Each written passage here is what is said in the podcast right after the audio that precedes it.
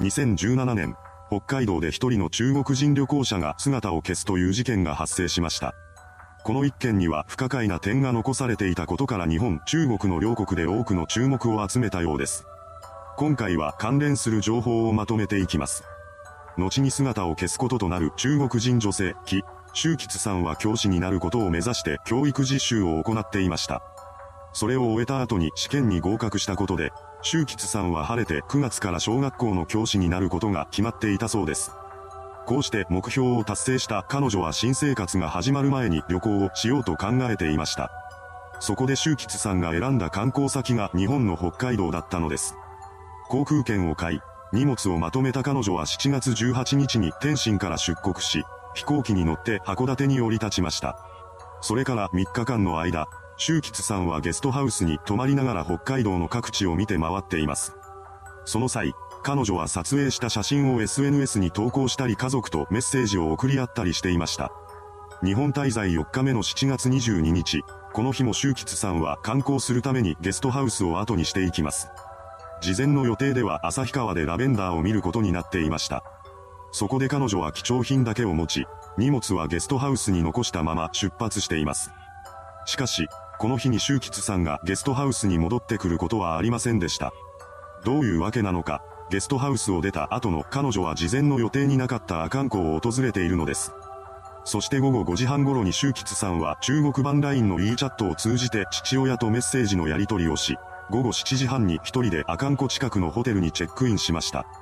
それから休みを取っていた彼女ですが、深夜に中国版ツイッターと言われている英語上でステファニー・スンという歌手の誕生日を祝う記事にいいねを押した記録が確認されています。空も明るくなってきた7月23日の朝、周吉さんは宿泊していたホテルをチェックアウトし、午前8時に阿寒湖の遊覧船へと乗船しています。その後、下船した彼女は有名なパン屋でパンを購入していました。しかし、これを最後にして周吉さんはどこかに姿をくらませてしまったのです。それからというもの、友人や家族との連絡も途絶えてしまいました。当初彼女が帰国するのは7月25日という予定になっており、帰りの航空券も購入していたそうです。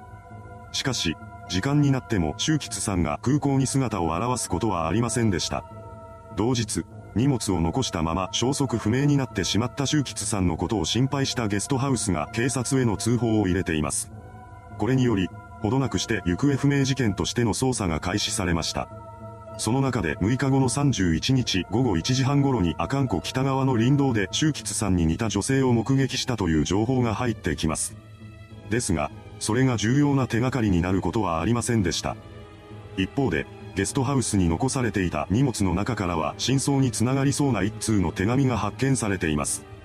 それは周吉さんが家族に宛てて書いたもので、次のような内容でした。ごめんなさい。これは別れの手紙です。27年間生きてきたけど、もう頑張っていくことはできません。星になってみんなを見守ります。みんなのことを愛しています。私がいなくなることで苦しまないで。育ててくれてありがとう。これは手紙の中のごく一部に過ぎないのですが、それでも周吉さんが自らの意思で失踪したか命を絶ってしまったかのいずれかだろうと推測するのには十分すぎる判断材料でした。そのようにして事件性は低いのではないかと考えられるようになっていきます。その後も周吉さんの行方はわからないままでした。そんな膠着状態が解消されたのは通報から約1ヶ月後の8月27日のこと。この日、北海道釧路市の海岸に若い女性の遺体が打ち上がっているところを発見されたのです。遺体が着ていた衣服などからその正体が周吉さんなのではないかと疑われました。北海道警はすぐに遺体を DNA 鑑定に回しています。その結果、遺体が行方不明になっていた周吉さんで間違いないということが明らかになったのです。宿泊先のゲストハウスに遺書らしき手紙が残されていたこともあり、彼女は自ら命を絶ってしまったのだろうと考えられました。しかし、一部ではその結論を疑う声も上がっています。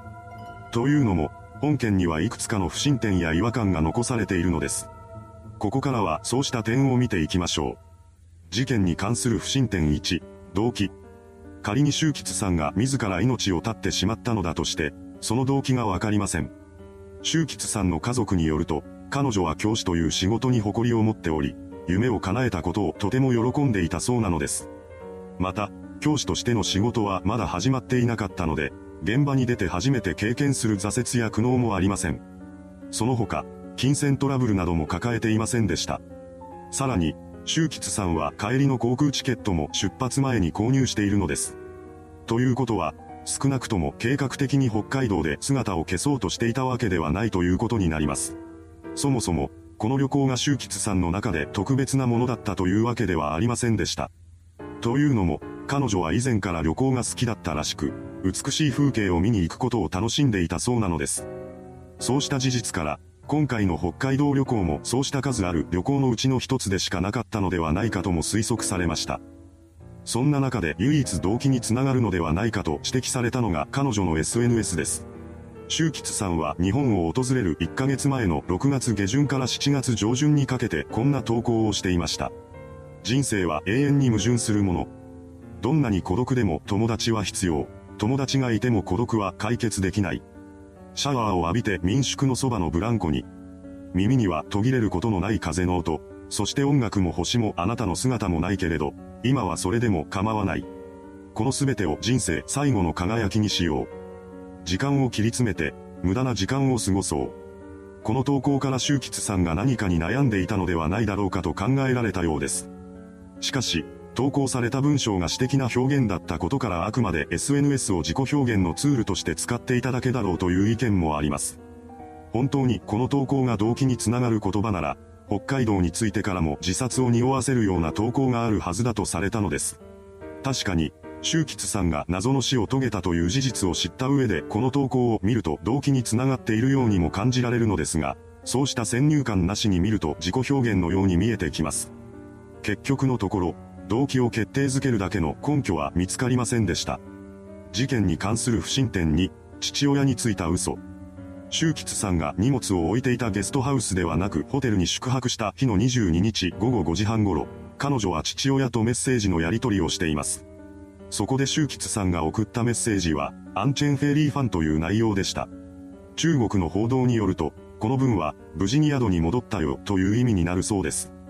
しかし、この時間に彼女はまだホテルへのチェックインを済ませていませんでした。実際に周吉さんが阿寒湖に着いたのはメッセージの送信から2時間後の7時半です。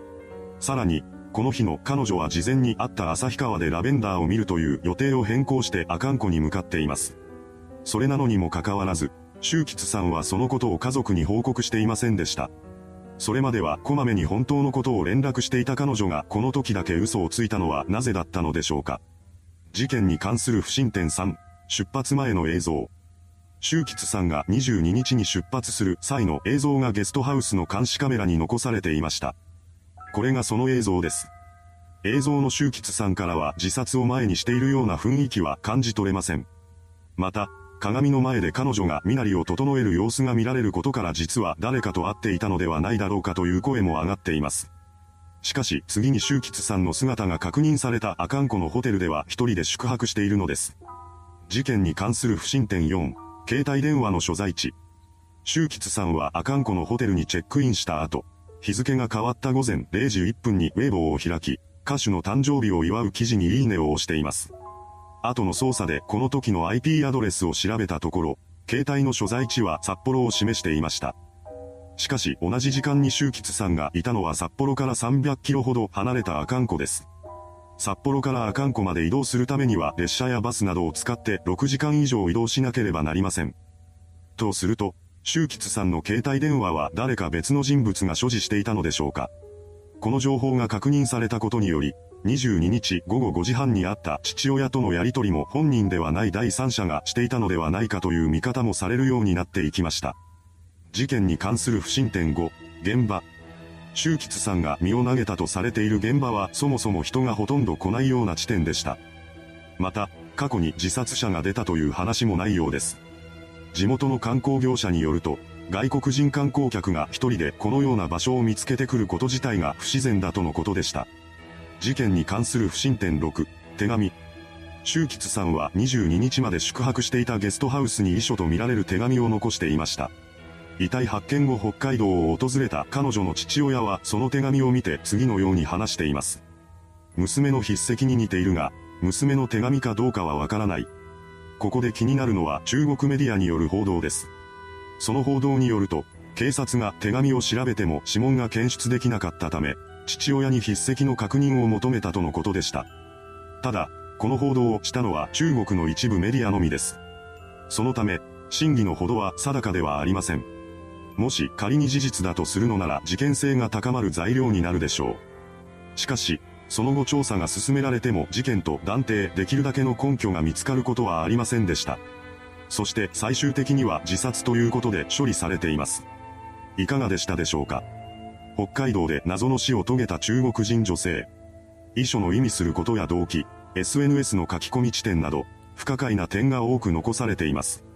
この一件は中国でも謎めいた事件として大きく取り上げられたようです。真相は周吉さん本人にしかわかりません。それではご視聴ありがとうございました。